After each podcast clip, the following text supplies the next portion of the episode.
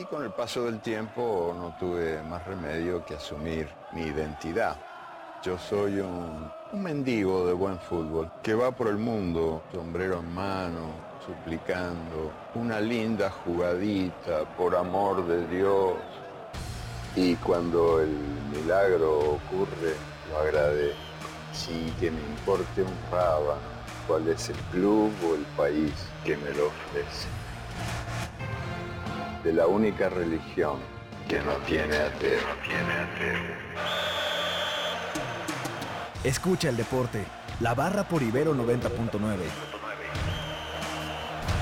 9 de la mañana con 2 minutos. Bienvenidos amigos. Arranca la barra, arroba la barra guion bajo MX. Mi nombre es Omar García Cosío y muchas gracias por acompañarnos en esta mañana. Un domingo 24 de noviembre que por supuesto eh, pues ya se empieza a acomodar el panorama deportivo al día de ayer. Mucho previo que estuvimos comentando a la una de la tarde nuestro horario habitual. Y pues en este caso ya tenemos varios resultados. Por supuesto destacar el partido de ayer entre Roger Federer y Alexander Zverev allá en la Plaza de Toros México. Por supuesto estaremos dando un recorrido sobre este hecho histórico, no tanto por el partido en sí, que se vio la elegancia y la clase, que todavía el toque lo tiene el helvético, sino porque se rompió un registro de asistencia para el tenis. Nunca antes en la historia se había dado esta circunstancia. 42.500 personas se dieron cita ayer en la plaza, en la monumental Plaza de Toros México para ver eh, pues este este partido que francamente dejó un gran sabor de boca incluso para, para el propio... Eh, para el propio Federer, quien dijo que uno de los grandes errores de su carrera ahora se había dado cuenta que era haber dejado pasar 23 años sin venir a México. Hay que recordar que en 1996 llegó para un torneo juvenil en el Club Casablanca, que hay varios a lo largo del área, del área metropolitana. Eso por una parte, también por otro lado, Flamengo se volvió campeón de la Copa Libertadores. También estaremos comentando al respecto de eso, sobre todo por esta circunstancia eh, que interrumpe una época dorada en River, ¿no? Marcelo Gallardo que no había perdido final de Libertadores, ahora lo hace y pues un equipo brasileño que por decimonovena ocasión gana este, el torneo más importante que existe de clubes en el continente. No vamos a a quitarle importancia por supuesto a la liga de CONCACAF, pero la verdad es que eh, así es, es, lo que es la Champions para el fútbol europeo y para presentar a Jimmy Gómez Torres tenemos ya también liguilla porque el día de ayer el milagro para tanto para él como para mí en nuestro espectro personal pues no llegó. Así es, Omar. Y bueno, principalmente un poco nuestro error, ¿no? El creer que Atlas iba a poder realizar un milagro. Sin embargo, Alan Pulido eh, está empatado en la tabla de goleo junto con Mauro Quiroga. Entonces prácticamente ellos dos van a ser los campeones de goleo. Anoche fue una noche especial para Chivas, homenaje a Vergara en, en su estadio, que es lo que, claro. lo que más representa el legado Vergara, ¿no? Me parece en cuanto a Chivas, la despedida de Salcido en su último partido, que recordemos jugó en su principio de la carrera con Chivas, al final también, la final con más victorias que en la primera. Eh, la liguilla prácticamente ya está apuntada. Monterrey enfrentará a Santos Laguna, León Monarcas Morelia, Tigres enfrentará al Querétaro y Necaxa se estará viendo las caras frente al, frente al América. Entonces, con la victoria de River todo está listo para el Mundial de Clubes también. Ahora, si Monterrey avanza hasta la final de liguilla, podríamos tener final en Navidad.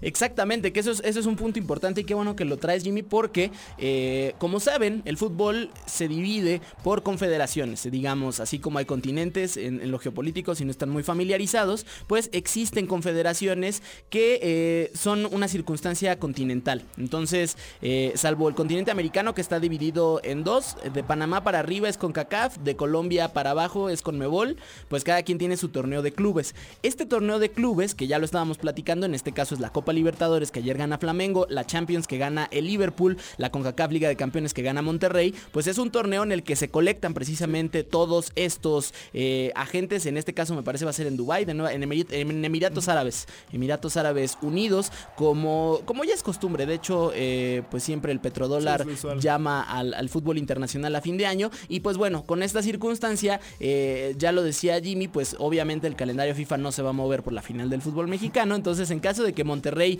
avanzara eh, ante el superlíder Santos primero, estaríamos hablando de que en efecto la final de vuelta sería en Navidad y sería en un estadio que no es el BBVA, lo cual para la afición de Rayados pues significa un alivio porque pues ya sabemos lo que sucede generalmente cuando juegan en el eh, gigante de acero. Sí, y generalmente cuando juega un equipo de azul la final, ¿no? También hay que mencionarlo. Recordemos, no sería la primera vez que se juega en Navidad, hace ya dos años. Claro, sí, el Tigres América. Sí, sí, claro. Termina ganando Tigres, que le roba el centenario al América. Ah, sí es cierto, sí Además justo fue el semestre del centenario. Incluso, si mal no recuerdo, juegan con el uniforme... O sea, esa final la juega el América con el, uniforme, especial, del... No, de los 50 años del Azteca, ¿no? Que también Sí, el Guinda. Es el que, el que asemeja el del Torino. Y que se van a, que se van a penales. Pues circunstancias, eh, imagínense estar recalentado, rico, ¿no? Están con la familia y todo. Y final en Navidad. La verdad es que creo que no, no suena tan, tan mal plan, ¿no? Pues vamos a escuchar esta canción y regresamos para platicar del triunfo de Flamengo. Porque esto significa una sequía, pues bastante importante. Y vale la pena traerlo. Por supuesto, en homenaje a los campeones. Vamos con una canción de Milton Nacimiento. Esto lo hemos escuchado ya en algunas ocasiones en la barra. Eh, la, eh, la, estrofa principal o el coro más bien dice que Brasil está vacío una tarde de domingo porque es tarde de fútbol, porque Brasil es un país de fútbol. Vamos a escuchar esta canción. Aquí Aquí es país do futebol. Regresamos aquí a la barra por Ibero. Esto que estamos escuchando es de Milton Nacimiento, Aquí es país do futebol, una canción pues que de hecho es muy muy frecuente que se utilice en Brasil eh, precisamente en un día como hoy en día domingo, pues un poquito para hablar de pues de la religión brasileña que me atrevería a decir eh, que en Brasil eh, una de las tres cosas más importantes para la generalidad de los brasileños, por supuesto hay casos particulares, pues precisamente es el balompié, un deporte que, mueve millones y pues que el día de ayer, insisto, Flamengo en otra final, eh, Brasil-Argentina, que creo que eso también hay que traerlo a la mesa, es importante decirlo, eh, la historia ha puesto siempre protagonistas y estos protagonistas en, cuestiones deportivas pareciera que es nuevo este tema de las dinastías y pareciera que es nuevo hablar de, estos dominios continuos que, tuvieron los Warriors de Golden State eh, en la NBA digo, digo tenían porque este año todo pinta que no van a refrendar el título de la conferencia oeste eh, de Lewis Hamilton y los Mercedes en la Fórmula 1 ¿no? de los tres grandes en el circuito del ATP de los Patriots en la NFL ¿no? de América y Tigres en esta década en el fútbol mexicano o sea, eh, digamos que pareciera que estamos en una época donde solo unos tienen derecho. Lo cierto es que a lo largo de la historia siempre ha sucedido esto, ¿no? O sea, siempre hay muy pocos equipos que realmente tienen acceso. Y en un principio, cuando arranca la Copa Libertadores, eran equipos uruguayos y argentinos, ¿no? El, Peñarol, Atlético Club Atlético Independiente de Avellaneda, eran, eh, pues digamos, los primeros grandes jerarcas. Boca y se empezó a meter ya como en la década de los 80. Y conforme ha avanzado el, eh, el tiempo y conforme terminó el siglo XX y todo, Brasil empezó a tener un protagonismo mucho más importante a nivel de clubes. Es indiscutible la calidad individual que, que, proliferan, ¿no? O sea, tienen una cantidad de talento que parece que nunca se termina. Incluso ahora, eh, a pesar de que quizás no es su generación más de oro, digamos, pues también eh, tenemos talentos de clase, de clase mundial. Y eh, pues por supuesto llama mucho la atención este, este hecho porque eh, pues de nueva cuenta, una final Brasil-Argentina, ¿no? De hecho, las semifinales habían, ya garantizaban este enfrentamiento, pasara, quien pasara. Entonces, pues de nueva cuenta, eh, la, misma circunstancia, ¿no? Eh, dentro, de, dentro de todo esto. Y pues un Flamengo que gana su segunda Copa Libertadores y ya solo se ubica a una de los máximos ganadores en la historia de la Copa Libertadores brasileños, que es Sao Paulo, Corinthians y Gremio, tres con cada uno. Y 19 Copa Libertadores, que, esto también hay que traerlo, son el segundo máximo ganador en la historia, solo por detrás por supuesto de los equipos argentinos que son los grandes dueños de esta, de esta competición. Así es Omar y también hay que mencionarlo, Flamengo gana esta Copa Libertadores después de 38 años de, de la última vez que la ganó es el equipo que más tiempo ha pasado entre victoria y victoria de Copa Libertadores. No hay, no hay otro equipo que haya pasado más tiempo de sequía. Y también en ese momento, hace 38 años, Zico fue campeón de goleo, ¿no? Este jugador sinceramente espectacular. Emblemático. mágico. Y ayer, con, los con el doblete que anota Gabigol, se convierte también en, en campeón de goleo. En su momento Zico metió 11, ahora Gabigol quedó registrado con 9.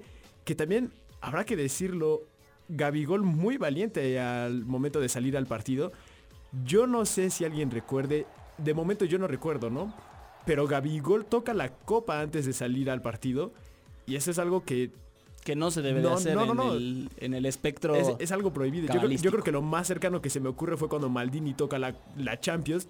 Todos sabemos cómo terminó eso. El Liverpool empata 3 a 3 y termina llevándosela en, en Estambul. En Estambul, sí, el milagro de Estambul. Oye, sí, qué gran dato, es cierto. La verdad, creo que, creo que hay eh, maldiciones que justo nunca habían funcionado y es como la, la copa no se toca hasta Claro. que se gana, ¿no? Eso es una, eh, uno de los adagios más Sí, importantes que hay solo los el- campeones la pueden tocar. Eh, Exactamente, solo el campeón la puede tocar. Que dicho sea de paso, hay, hay copas que en serio sí solo los campeones la pueden tocar, ¿no? La Copa del Mundo, Sí, por ejemplo, solo entregarla. Exacto, solo si la ganaste la puedes tocar. Solo los jefes de estado y los y aquellos que la hayan ganado la pueden tocar. ¿no? Digo, ha habido ahí algunas excepciones de repente, pero son, son las menos, exacto. Y pues esto también hay que decirlo, esta década ya se garantizó para Brasil, ya es el máximo ganador de la Copa Libertadores en esta década.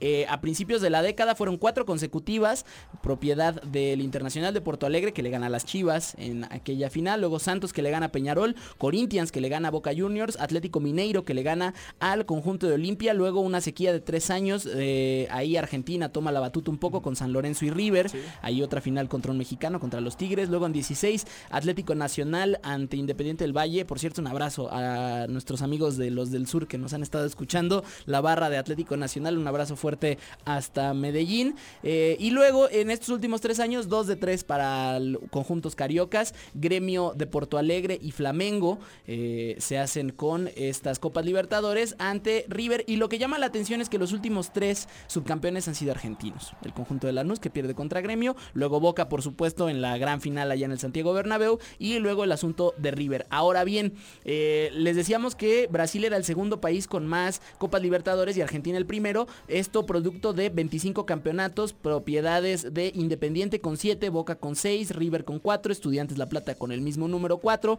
Racing Club de Avellaneda con 1, Argentinos Juniors con 1, Vélez Sarsfield 1 y San Lorenzo de Almagro, el equipo del Papa, ¿no? Que también por ahí viajó incluso ultramarinamente la Copa a visitar al sumo pontífice de la Iglesia Católica. Y luego Brasil está en la segunda posición con, eh, ya lo decíamos, Sao Paulo, Gremio con 3, Santos también, era Santos, no Corinthians, hago una fe de ratas, Santos que también gana 3, Cruzeiro con 2, Internacional de Porto Alegre con 2, ahora Flamengo también presumiendo dos Copas Libertadores en su haber, Palmeiras que tiene uno, el Vasco da Gama que también tiene uno, Corinthians y Atlético Mineiro también con uno, y en tercer lugar, lejos, lejos está el conjunto de Uruguay, solo con las cinco copas de Peñarol y tres más de Nacional. Entonces, ojo, ojo al dato y al dominio que, que está teniendo este, este conjunto. Y pues por el lado de River, creo que también no se puede hacer menos esta circunstancia, o sea, estar hablando de que es un invitado regular a las finales indistintamente de del resultado. Desde 2015 han llegado a tres Copas Libertadores, lo cual es una proeza, o sea, no, no es una circunstancia Sí, no es tan común. Exactamente, no es una circunstancia menor.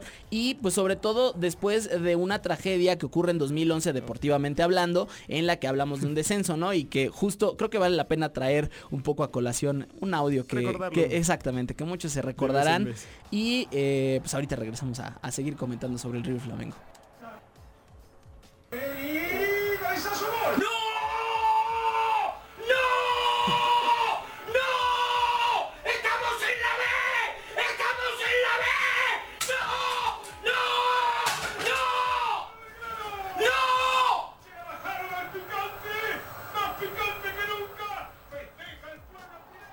Esto que acabamos de escuchar es una parte, no podemos poner todo el video porque... pues, Muy explícito. Exactamente, de- por momentos es muy explícito y que muchos se podrán identificar claramente, ¿no? Con, con, esta, con esta circunstancia, porque eh, recordarán al Tano Pazman, ¿no? Que es uno de estos aficionados emblemáticos y me atrevería a decir uno de los primeros virales también en la historia de YouTube, así como latinoamericanos, ¿no? Como con mucha fuerza que, tuvo. Y pues esto sucede en 2011 cuando River pierde la categoría deportivamente. Esto era un playoff de eliminación, o sea, todavía tenían la oportunidad de no irse a lo que es la segunda división, allá se le llama primera B, aquí se le llama ascenso.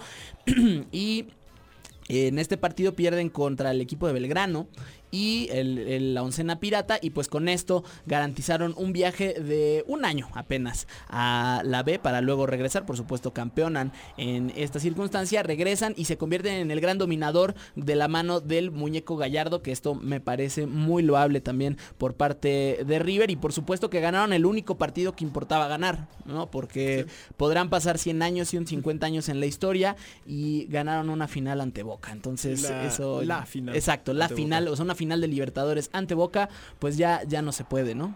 Sí, no, y también ahora que mencionas eh, lo que fue el descenso y el ascenso de River, este renacimiento, de verdad espectacular. También habrá que recordar, de ahí sale el gran Matías Almeida, Claro. nuestro queridísimo pastor, quien pasaría con Chivas y nos daría muchas alegrías. Entonces, de estas cosas que te regala el fútbol, ¿no? Y también, si algún día alguien te dice que River desciende, primero no te lo crees. Y si dice un equipo desciende y después va a jugar 15 finales de las cuales va a ganar 10, tampoco te lo crees. No, es algo irreal. Es algo que se aplaude de, de lo que hizo Matías, que juega y, y me parece que juega ese partido en el que descienden y después saca a River para volverlo a subir a primera. Y después lo que hace Gallardo de llevarlos a tantas finales, se ha hablado mucho inclusive de si va a llegar o no al Barcelona. Ahorita Gallardo la verdad que no, no piensa en eso, le está concentrado en River. Y ayer lo dice, hoy nos toca perder y duele. Pero de que va a volver, me parece que es indudable la mentalidad que tiene el muñeco.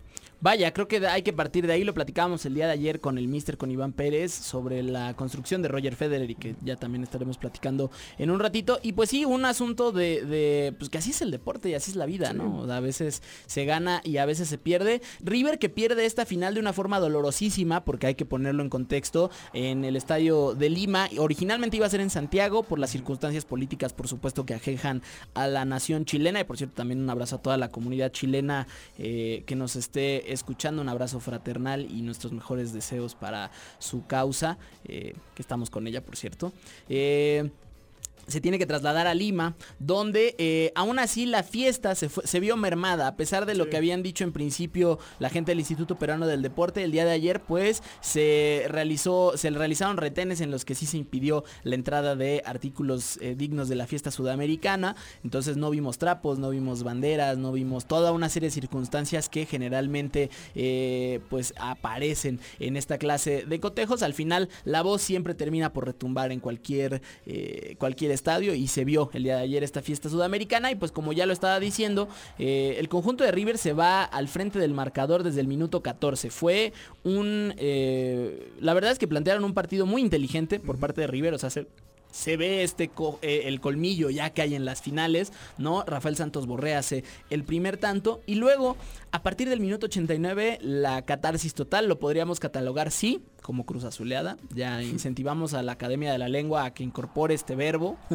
en la que triunfos triunfos prácticamente seguros son eh, tirados a la basura en cualquier aspecto de la vida porque Gabriel Barbosa al minuto 89 y al minuto 92 eh, da la voltereta para el conjunto de Flamengo y luego más tarde es expulsado, ¿no? Protagonista total. En cinco minutos metió dos goles y lo expulsaron.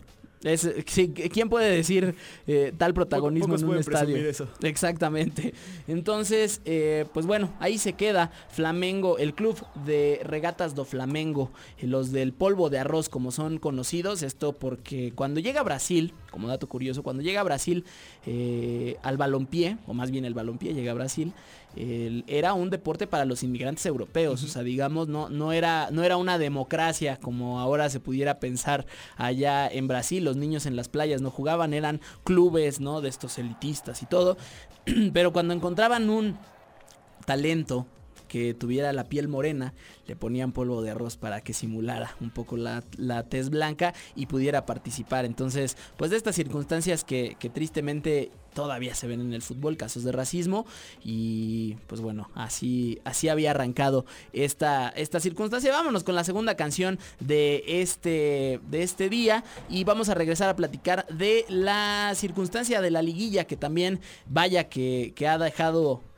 Vaya que ha dejado a más de uno perplejo. El día de el viernes, Tijuana había dejado la puerta abierta para cinco equipos y en un partido Monterrey simplemente y pues terminó por Terminó con las esperanzas. exactamente por decirlo menos terminó eh, las esperanzas. Vamos a escuchar esto que es de John Lennon en cuanto la consola se nos preste, se digne un poco eh, a, a presentarlo. Y pues ya lo, lo estábamos platicando también. Chivas que junta dos años ya sin clasificarse a la liguilla. El último partido hasta este momento que han disputado fue la final La de final clausura contra 2017 que conquistan ante los Tigres y dicho sea de paso también el último título que le da Jorge Vergara en vida al conjunto del rebaño, ¿no? Sí, bien lo dices ahora también. Habrá que ver qué, es lo que prepara Peláez, que a partir de la siguiente semana ya va a ser oficialmente el, eh, ah, el director deportivo del equipo. Todos sabemos la experiencia que tiene, ya se habla mucho, se, es casi confirmado los rumores que Uriel Antuna, eh, este jugador que la verdad muy sorpresa llegó a la selección mexicana con muy pocos partidos jugados, procedente del LA Galaxy, sin embargo su ficha como jugador la tiene el Manchester City. Entonces bastante, no va a estar muy barato que digamos, se rumoran aproximadamente 11 millones de dólares los que está dispuestos a pagar Chivas por, por Uriel Antuna, ¿no? Eh, conocemos también los métodos de Peláez de promover la competencia interna, lo cual generalmente tiende a subir el rendimiento del equipo. Pues ahí está.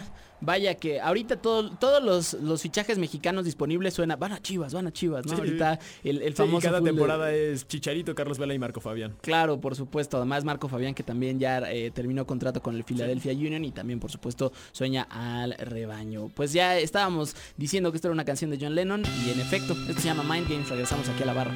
Esto es de John Lennon, se llama Mind Games y regresamos aquí a la barra por Ibero 90.9 para seguir platicando del fútbol mexicano que no solo, no solo, no solo de liguilla de Liga MX vive el hombre, también ya la liguilla del ascenso MX brindó a los primeros dos finalistas del año futbolístico que estarán buscando pues el ascenso a la categoría máxima en una temporada donde ya cualquier equipo puede ascender. Esto hay que decirlo, hasta el año pasado eh, necesitaban una cierta licencia, necesitaban una cierta circunstancia, digamos, de infraestructura. Hoy ya cualquier equipo puede ascender y ante incluso la, in- la inminente desafiliación del conjunto de Veracruz, pues se abre la puerta todavía más. Entonces, el día de ayer, pues ya se garantizaron estas finales, una sorpresa de visitantes allá en Cancún y pues un viejo conocido de la Liga MX o de la Primera División Mexicana que también se cuela a esta primera final.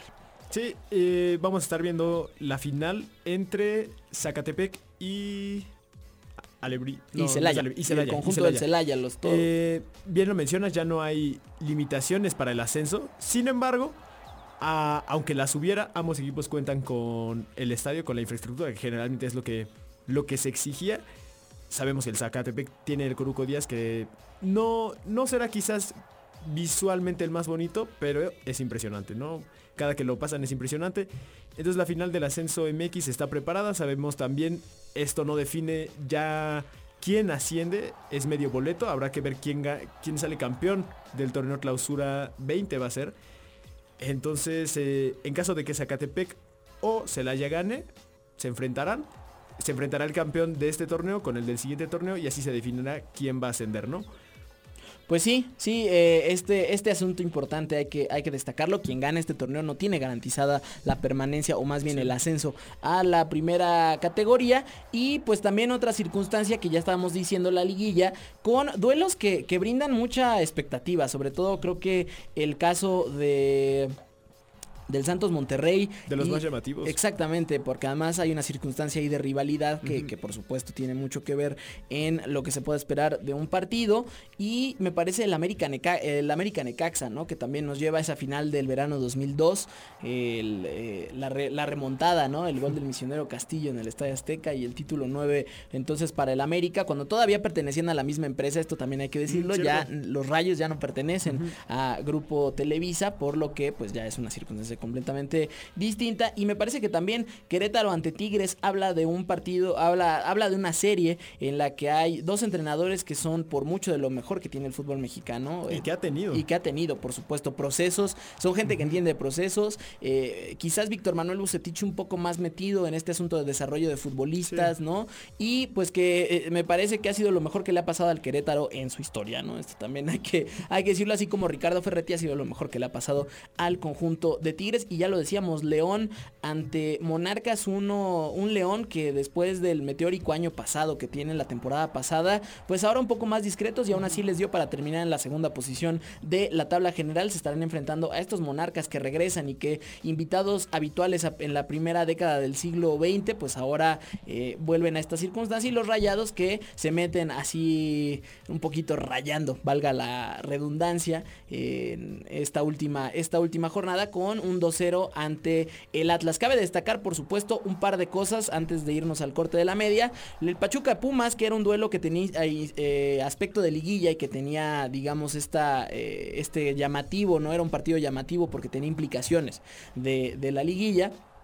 Al final eh, se convierte en un 2-0 del Pachuca bastante gris, que ya no tenía prácticamente pues ninguna ningún tipo de... no de se jugaba Exactamente, ya no, ya no había juego, ya no había nada. Y cabe destacar ahí que la Rebel toma una posición muy agresiva contra Michel, el entrenador español, y los jugadores, ¿no? Se escuchaban porras, eh, bueno, se escuchaban cánticos desde el Estadio Hidalgo, ¿no? En que jugadores, si no quieren jugar, pues quítense la camiseta, ¿no? Además, por supuesto, de algunos insultos para el entrenador español. Y el Chivas contra Veracruz, que ya lo decías, tuvo esta particularidad de la despedida de Carlos Salcido, pero creo que realmente lo importante es un gol de esos que no se ven todos los días en, en bueno, en ninguna parte del mundo. No, no, eh, sobre el final del partido ya, bueno, un poco relatemos lo que pasó en el partido. Arranca, arranca el juego, Chivas se la pasa prácticamente media hora dentro del terreno de Veracruz, sin embargo no, no lograban terminar las jugadas, no lograban terminar en gol. Después un destello le aparece a Veracruz, se van a la contra, terminan anotando y se van al medio tiempo 1 por 0. ¿no? Eh, Chivas llegó ya sabiendo que no se estaba jugando pase a la liguilla, pero sabían que tenían que hacer el mejor esfuerzo y pasarle, así como cuando la cosa se complica, todos los balones van al 10, en este caso todos los balones tenían que ir a Pulido para que fuera campeón de goleo. Después, Pulido eh, empata el partido, Pulido remonta el partido y ya sobre el final del juego, bien lo mencionas, es prácticamente inminente la desafiliación que va a tener Veracruz. Los jugadores querían despedirse bien. La verdad ayer se vio un muy buen juego de Veracruz, una lástima que esté pasando por estas circunstancias. Y sobre el final del partido va, va a haber tiro de esquina en terreno de Chivas. Sebastián Jurado, el joven arquero del conjunto Escualo, sube a rematar. El balón desde el tiro de esquina termina en las manos de Pepe Toño Rodríguez, arquero del rebaño. Y se detiene un momento, ¿no? Se detiene, pareciera buscando Alexis Vega, al conejito Brizuela, principalmente a Alan Pulido. De repente se acerca lo más que puede al borde del área, despeja y el balón cruza toda la cancha. De principio a fin cruza el balón para que termine al fondo de la portería y que esto concluya 3 a 0 y así se despide Chivas de la apertura 2019. Pues ahí está un gol de portería a portería de estas cosas que a veces solo se ven en el FIFA, ¿no? O en un juego de, en un juego de video. O que te relatan de alguna vez que alguien vio en la cascarita. Típico también un poco de fútbol de llano. Pues vámonos al corte de la media, ahora sí regresamos para platicar tanto el triunfo de Roger Federer como por supuesto el tema que nos atañe esta mañana, que es el arranque de la Fórmula E, que ya corrió sus primeras dos fechas allá en Arabia Saudita. Regresamos aquí a la barra, arroba la barra guion bajo MX por Ibero 90.9.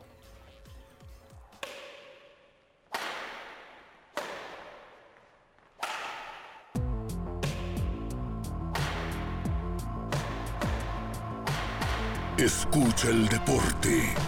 La barra.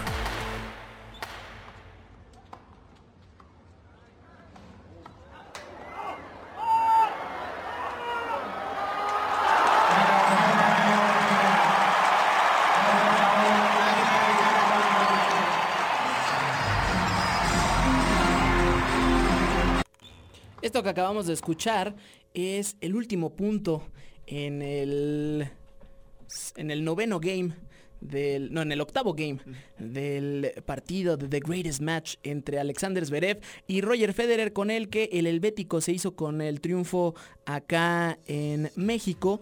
Y pues una fiesta total, la verdad creo que creo que se rescatan varios puntos, o sea, haciendo un lado el resultado y que por supuesto ganó Federer que tenía una mayoría dentro de la afición, digamos, por supuesto la persona a quien iban a ver era precisamente a Roger Federer, no por quitarle méritos a Sasha, Pero pues eh, es un invitado habitual a México, ¿no? Es alguien que viene a Acapulco, que viene a Los Cabos, es alguien que disfruta mucho México y que también está muy compenetrado con la afición mexicana. De hecho, ayer sale tanto con la chamarra como la playera de la selección para calentar y se estuvo presentando generalmente con la playera de la selección en distintos momentos y por, por supuesto Roger Federer que eh, después de 23 años regresa a México en un partido donde, insisto, eh, lo que yo rescato es esta humanidad de Roger Federer. O sea, de pronto, cuando, cuando se habla de...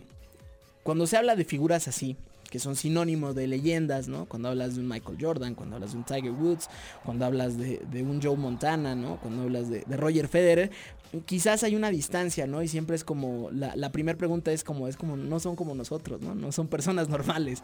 Y el día de ayer justo creo que eh, el ambiente de un partido amistoso lo brindó porque quitó toda la parsimonia, todo lo flemático que puede llegar a ser el tenis, ¿no? Que, por supuesto es un deporte que exige silencio y que 41 mil personas el día de ayer guardaban silencio en los saques, digo por supuesto alguna voz por ahí, eh, la generalidad eran, ¿no? Eh, ademanes de, de, que se callara la gente para que pudiera seguir el partido, pero Roger Federer muy juguetón con la afición, que eso es algo que no suele, no suele verse, ¿no? En, ningún, en ninguno de los eventos siempre se le ve completamente enfocado en los partidos, o sea, eh, eh, una circunstancia completamente ajena y sobre todo que, que, cuando hablas de alguien como Roger Federer, que es también sinónimo de, Wimbledon, pues ves así toda una elegancia, ¿no? El tipo es casi un, ser, ¿no? Sí, Roger Federer. Entonces, eh, el día de ayer muy juguetón, muy bailarín, ¿no? Muchos te amo que salían de la tribuna y regresaba, o sea, volteaba a contestarlos, ¿no? De repente algún, alguien le decía como, Rafa, ¿no? Por supuesto ahí un poquito de pique, un poco el juego y también volteaba a responder, bailaba, ¿no? A ritmo de aplausos, cada vez que tenía la posibilidad con el mariachi también ahí. Entonces vimos una faceta de Roger Federer que creo que eh, le hace bien al tenis mexicano, no tanto por el, por el simple hecho de presentarse, que ya es un éxito, por supuesto, para la empresa que lo trajo, para Mex Tennis. Eh, sino creo que justo es como un poco humanizar estas, estas figuras y también acercarse al tenis si no eres muy, muy familiar, si no estás muy en el medio, es una gran manera de acercarte porque justo es, muy juguetón la circunstancia, el disparo es muy de fantasía, ¿no? Y que el nivel no baja, o sea, lo que también quiero traer a la mesa es que el día de ayer vimos un gran partido de tenis eh, en el que no vinieron a pelotear, o sea, se, se vio sí. muy claro de que no fue, no fue un peloteo, que hay nivel de competencia, que Alexander Zverev intentó eh, por supuesto por todos los medios hacerse con, hacerse con la victoria. Entonces pues tenemos un, un, Roger Federer el día de ayer que se presenta, insisto, en, en México. Y pues algo de, lo que destaca es, es que después de, la victoria, por supuesto, y esta entrevista que, se suele tener con la empresa que lo transmite, pues eh, decía que, que, después de ver esta afición y después de verlo entregado, que es el público mexicano, se dan cuenta de, del gran error que había cometido Roger Federer, ¿no? Y sobre todo que prometió volver que es otra de las circunstancias, que hablando de, en el sitio de Ibero 90.9 ya pueden encontrar nuestra nota que hicimos el día de ayer, The Greatest Match, Majestad Sacralizada, porque de verdad fue un evento que ayer desbordó, desbordó pasiones, pocas veces había visto una ovación para un atleta individual en cualquier evento deportivo y pues una, un hecho que, seguramente pasará a, a, la historia del tenis mexicano y sobre todo que pueda plantear un precedente. Eh, también el grito de Acapulco, Acapulco, por ahí eh, se hizo se hizo presente ante la presión de Roger, que por supuesto muy educadamente, pues ya aclaró que él ya tiene un contrato previo hecho con, eh, con Dubai, con el torneo por allá, entonces que se complica, digamos que si hubiera otra fecha, pues pudiera, se pudiera platicar, pero bueno, pues también las fechas de organización no, no lo permiten así. Entonces, pues el número 3 del mundo que está en una gira con Sasha Zverev precisamente. Eh, son cinco, cinco, partidos en seis ciudades distintas. Uno ya no se pudo realizar, de hecho, en Bogotá, ante el paro del 21 de noviembre, fecha en la que se iba a dar este, este partido, pues estaba la movilización del paro nacional eh, contra, contra el gobierno y pues eh, Bogotá se estableció un toque de queda. Entonces, a partir de ahí, pues ya se, se canceló, digamos, este, este cotejo, pero se vio, digamos, en Buenos Aires, también en Santiago de Chile y todavía falta Quito, la capital ecuatoriana, donde también se estará enfrentando precisamente a Sasha Zverev, quien también por supuesto dijo que fue eh, por toda la atmósfera y por esas 42 mil personas el partido más especial de toda esta serie de partidos amistosos. Sí, bien lo mencionas, la humildad de Roger Federer y también que ambos se prestaron, no, por supuesto Federer es la es la gran imagen en el partido de ayer. Sin embargo, Zverev también se prestó mucho a este cariño que le brindó el- la multitud mexicana, ¿no? Eh, yo me, sinceramente, yo me quedo con algo que te faltó mencionar de los actos de Federer. Le regala una pelota y una Raqueta. y una raqueta Sí. a un niño que estaba en las filas de adelante. Eh, de- inclusive se pusieron a pelotear dos, dos raquetazos rápido. Muy, bien lo dices, muy bromista, muy juguetón. Y al final también recalco algo que, que menciona, que le dice a todos los ball boys, les dice, yo empecé igual que ustedes. Yo empecé así, desde abajo. Entonces quiero que ustedes sigan, sigan por este camino, luchen por ello, esfuercen mucho. Y espero algún día poder verlos, ¿no? Sí, claro, que era, que era una de estas circunstancias. Por supuesto, también eh, Roger Federer y, y Alexander Zverev con clínicas antes del partido. De hecho, en la mañana, después Sí. de la conferencia de prensa en el Hotel San Regis, llegan al Estadio Azul eh, y pasan por ese famoso túnel Sí. entre, entre las dos arenas ahí en la Ciudad de los Deportes, en el, eh, ahí por la Nápoles. Y tuvieron un, un contacto con varios niños y justo creo que eso es otro de los puntos importantes, ¿no? Que, que de pronto pensamos que un, o sea, cuando... cuando ves un tipo como Roger Federer, pues quizás ya eh, sientes lejos la posibilidad de que pudiera ser una clínica, ¿no? Ya no decir un meet and greet, ¿no? Sino Sí, una clínica, clínica. que le puede enseñar a los niños y que se vea ahí eh, el peloteo con, con todos, eh, con todos los chiquillos y que por supuesto, pues eso genera identidad y eso genera afición, ¿no? El día de ayer también se vio muy claro esta, esta afición por, por Roger Federer, todo el mundo con su gorra, con el famoso logo de esta circunstancia, que también eso no lo platicamos el día de ayer, pero hay que decirlo, Roger Federer es uno de los grandes éxitos del marketing deportivo en la historia, o sea, la construcción de marca, la, la forma en la que se, se consigue patrocinios que van acorde, o sea, hay una congruencia de marca que permite justo eh, esta, esta circunstancia y que por supuesto es uno de los... eh, jugador, uno de los atletas en cualquier deporte, pues que mejor gana, ¿no? Aproximadamente 77.2 millones de eh, euros gana en promedio al año, siendo el tenista mejor pagado de esta, de esta lista, por supuesto. Esto sin contemplar patrocinios, ¿no? Que, que ahí lo ponen también a la par de Cristiano Ronaldo, de Lionel Messi, de las grandes figuras, porque eso es, ¿no? Es, es uno de los míticos en el deporte blanco. Entonces, pues la verdad es que un, un espectáculo el día de ayer tener a Roger Federer en México. Habrá que ver si regresa, de pronto se permite la presencia en un en un torneo que también sería otra forma otra forma de verlo y otra forma de palparlo y también que se vea esa comparación un poco porque también eh, la presencia del ídolo cuando hay un ídolo de este calibre eh, pues todo el mundo se aboca a él no entonces cuando pasa en, Acapulco con, con Rafa Nadal valdría la pena ver un enfrentamiento de esto a ver nada más cómo está la afición mexicana yo nada más me hago esa pregunta y ver también cómo se comportan ellos, ¿no? Por supuesto, ayer sabe Federer que no tiene ningún compromiso en el torneo, no tiene que, que ganar a fuerzas, es un partido de exhibición, es un partido para divertirse un poco más, relajarse, precisamente exhibirse, ¿no? Y que nos permitió verlo de una forma más humana, ¿no? Más un Federer, podríamos pensar día a día, no un Federer que vemos en los torneos. Claro, es que es eso, ¿no? No, o sea, lo- los que fueron ayer y, y así se tenía que entender el partido, no era la final de Wimbledon, no, no era una Sí, final no. de US Open, era un encuentro amistoso y justo. Y también me parece muy valioso que, que se preste al juego, porque también bien pudo haber tomado en serio y eh, pues de pronto Sí, tener y decir que no le gustó, exacto, que no le gustó actitudes que la molestas. afición le estuviera gritando. Exacto. que- entonces, también agradecerle eso, ¿no? El, cómo se comportó. Exactamente, eh, pues ahí está eh, Roger Federer que además remonta un 3-6 adverso para dejar eh, los parciales 3-6, 6-4 y 6-2 en este, en este partido. El otro cotejo entre Santi González y Miguel Ángel Varela que derrotan a Buff y Mike Bryan, quienes son la mejor dupla en la historia de los dobles estadísticamente hablando. También en el tiebreak, de hecho se terminan llevando este juego eh, 6-2. Eh, se lo llevan 6 6-3, 4-6 y 10-2 ya en el, en el tiebreak, entonces también victoria. Fue una tarde redonda para la afición mexicana el día de ayer, ya nada más como dato para cerrar esta sección, el valor total, ya contando todo lo que eh, se ingresa a las arcas de Roger Federer o el valor de marca que tiene es de 450 millones de dólares, ¿no? Para dejarlo ahí, nada más dejamos el, el dato sencillo, ¿no? Eh, vamos con otra canción, ya eh, escuchamos a Lennon, ahora toca McCartney, ¿no? En orden de En ese orden. Exactamente, en ese orden. Esta canción viene del disco Van and the Run, es Paul McCartney y los Wings, esto se llama Jet.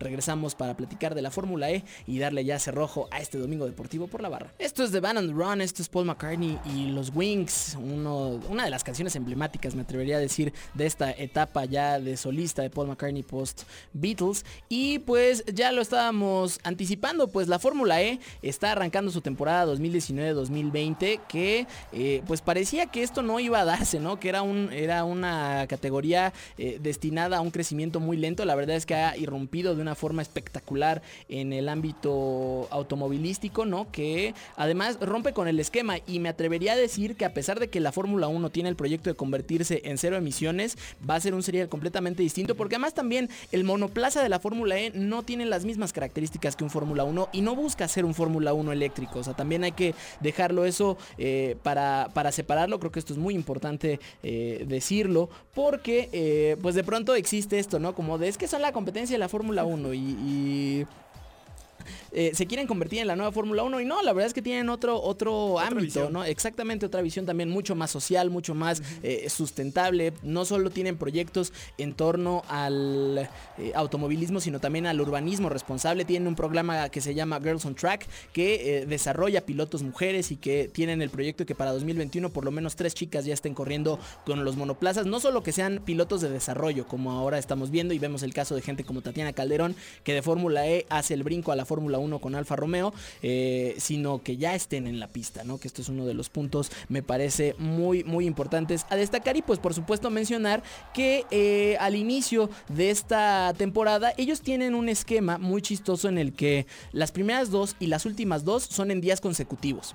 Entonces el 22 y 23 de noviembre arrancaron estas dos, eh, pues estas dos primeras rondas, ¿no? En el Diriyah IPRI, que estuvo en Arabia Saudita, debut por cierto en esta, en esta sede y tuvo a Sam Bird de Virgin Racing, que por cierto es eh, de Richard Branson, quien es el dueño por supuesto de Virgin y uno de los grandes desarrolladores de tecnología. Hay mucha gente involucrada, Leonardo DiCaprio también eh, me parece que es accionista del equipo de Jaguar eh, de la Fórmula E, entonces digamos que todos los activistas ambientales, ¿no?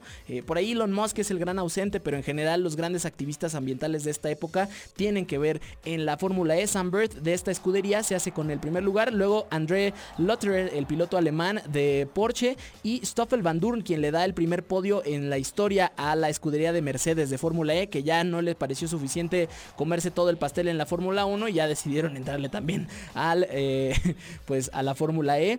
Caso exactamente igual, Stoffel Va- Van Dorn, el piloto belga, que se lleva la tercera posición, el cierre del podio en eh, esta segunda carrera el día siguiente. Lucas Di Grassi, quien es uno de los grandes consentidos, por supuesto, del público mexicano perteneciente a la escudería de Audi. Y Alexander Sims de BMW, que también es de esas grandes escuderías, ahí con Mario Andretti como uno de los inversores más importantes de este equipo. De hecho, se llama el BMW i Andretti Motorsport, que es parte del gran equipo que tiene en distintas categorías. Entonces, pues esto ya nos deja las primeras dos eh, carreras de la temporada. La siguiente será hasta el próximo año, el 18 de enero, en Santiago de Chile. Y luego estarán en México. Ah, se adelantó el IPRI de la Ciudad de México, que por supuesto estaremos cubriendo ah, desde el Autódromo de los Hermanos Rodríguez para Ibero 90.9 el 15 de febrero, muy San Valentines. Me parece un plan muy romántico para poder llevar a pues cómo decirlo, alguien especial, vamos a dejarlo ahí. Entonces, pues una, una circunstancia ahí especial, hay que destacar dos puntos de la Fórmula E, el, el arribo de Mercedes y de Porsche, que eran como de las dos, y ahora ya nada más dejan a Ferrari como la gran ausente de esto, por supuesto, no creo que tarden tampoco en empezar a desarrollar, porque si hay algo que le gusta a Ferrari es la competencia y el desarrollo de automóviles, y también que el creciente mercado de los eléctricos y los híbridos, pues por supuesto, obligan a todos los equipos y a todas las constructoras a desarrollar esto, que esto también es otro de los planes importantes. Platicando con Alejandro Agá, quien es el CEO de la Fórmula E, pues hablaba que que esto no es solo una circunstancia de carrera, sino solo diversión, sino son desarrollos. Mejores baterías, mejor rendimiento en, en la calle, ¿no? Eh, entonces estos coches son desarrollo de lo que veremos en un futuro en las calles y de los autos que podremos tener y que además me parece que sí el mercado se está yendo un poco para el asunto eléctrico, pues por la circunstancia de eh, emisiones de, de carbono y por supuesto el combustible fósil que cada vez se vuelve una circunstancia mucho más compleja. Pues sí, bien lo dices, pasa de ser una competencia de hay que ver quién es más rápido, a ver también quién es más rápido y quién puede diseñar el mejor auto, ¿no? Siendo a la vez más ecologistas, cuál puede jalar más, ya vémosle, cuál...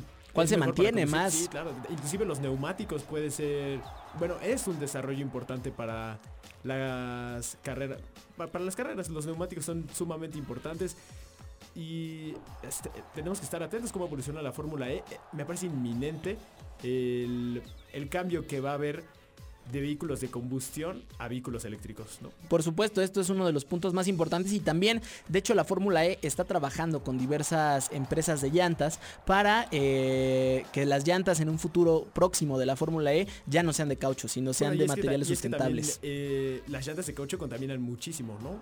Es ma- más allá de qué tanto le puede rendir a un vehículo la llanta, la llanta en sí contamina mucho. Si tienes el asfalto muy caliente, eso va a generar, a fin de cuentas, gases que dañen al ambiente, más, más allá de la combustión propia que genera el vehículo. Recordarán a Max Verstappen que este año en la, en la temporada de la Fórmula 1 eh, salió con una declaración bastante polémica en la que dijo, pues a mí me gusta quemar llanta y qué, ¿no? Precisamente en torno a las emisiones de carbono de la Fórmula 1 y que era uno de los asuntos más criticados. Pues ahí está, los primeros dos Prix de la Fórmula E ya se fueron y para cerrar el programa que todavía tenemos unos minutitos, eh, a darle al tema de NFL porque ya ahora sí se está poniendo, pero buena, ¿no? Ya eh, semana serio? 12, ya se fueron tres cuartas partes de la temporada. Híjole, qué rápido, de verdad es... es- es- ah, bueno, no, hay que disfrutarlo Ahora hay que mientras, disfrutar, exacto, sí. hay que disfrutarlo mientras lo podamos tener eh, este calendario de la NFL. Juegos bastante interesantes. El Jets contra Raiders del día de hoy a las 12 del día, más que la parte de- del presente, eh, recordamos mucho el juego Heidi, ¿no? El mítico juego Heidi, porque en 1968, cuando los dos equipos pues estaban en un gran nivel, Joe Namath era por supuesto coreback de, en, en aquel entonces de los Jets y Daryl LaMonica, el, eh, el coreback de los Raiders, pues eh, estaban en un punto crítico. De hecho, me parece que eran los Raiders los que estaban tocando la puerta y justo cuando iban a mostrar la anotación con la que eventualmente ganan, interrumpen la transmisión porque era el momento de empezar el programa de Heidi. Entonces, no, por eso se le llama el programa de Heidi y está perdido el final de ese partido. Solo aquellos que asistieron al estadio tuvieron la oportunidad de atestiguarlo. Entonces valía la pena traerlo por ahí. También Eagles en contra de Seahawks, dos equipos que están peleando el comodín en la conferencia nacional. Por supuesto, los dos carteles fuertes del día de hoy, los Patriots que se estarán enfrentando a los Cowboys, que es por mucho el duelo que reúne a más, más haters en toda la NFL. eh, los dos, e- de hecho, los dos equipos hicieron una encuesta y los dos equipos más odiados precisamente son los Patriots y los Cowboys por... eh, pues podríamos decir razones obvias, ¿no?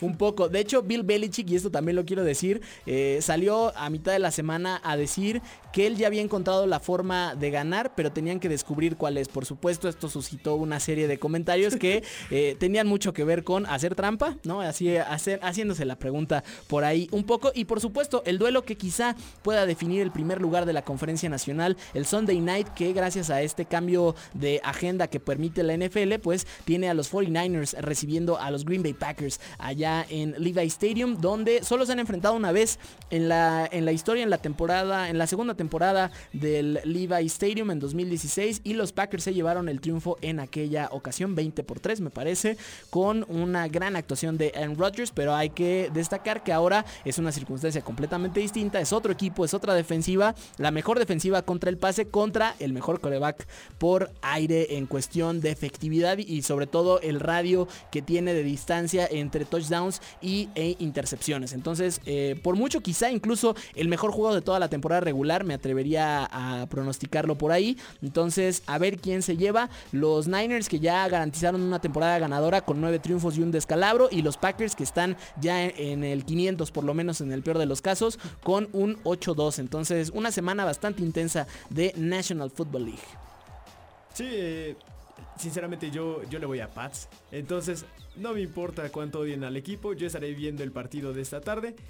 Y bien lo mencionas, ya se acerca el cierre de la temporada. Son siempre los partidos más intensos, los más emocionantes. Habrá que estar muy, muy pendientes a lo que hagan. Yo voy todo con Pats. Pues ahí está, la verdad es que creo que en la conferencia americana hay pocos equipos que le puedan hacer frente y la conferencia nacional es una carnicería absoluta porque están los Niners, están los Packers, están los Saints, están los Seahawks, hay, hay varios equipos Muy ahí competitivos, incluso los Cowboys ahí de pronto se pueden llegar a meter si se embalan eh, Dak Prescott y Ezequiel Elliott indistintamente de cómo le caiga uno. Eh, los Niners nada más para cerrar rapidísimo vienen con una, una un, fin, un cierre de año bastante pesado. Ravens, Saints, Falcons, Rams y Seahawks en ese orden. Entonces todo puede pasar. Muchísimas gracias por habernos acompañado. Mi nombre es Omar García Cosío y a nombre de todo este equipo y de Jimmy Gómez Torres en este programa les agradecemos su que nos acompañen en este, fin de semana. Eh, mi querido Jimmy, tenemos un par de saludos nada más pendientes. Así es, hace unos momentos nos marcaron Rubiel y Asir Tirado para mandarnos saludos. Entonces, de igual manera, nosotros les mandamos saludos y que tengan un buen domingo. Pues ahí está, un gran domingo, un fuerte abrazo para ellos, además que ya sabemos que Asir es un eh, talento, una joven promesa en el tenis, te mandamos un fuerte abrazo y pues que los dioses del balón y la pelota repartan suerte, un gran, gran domingo deportivo.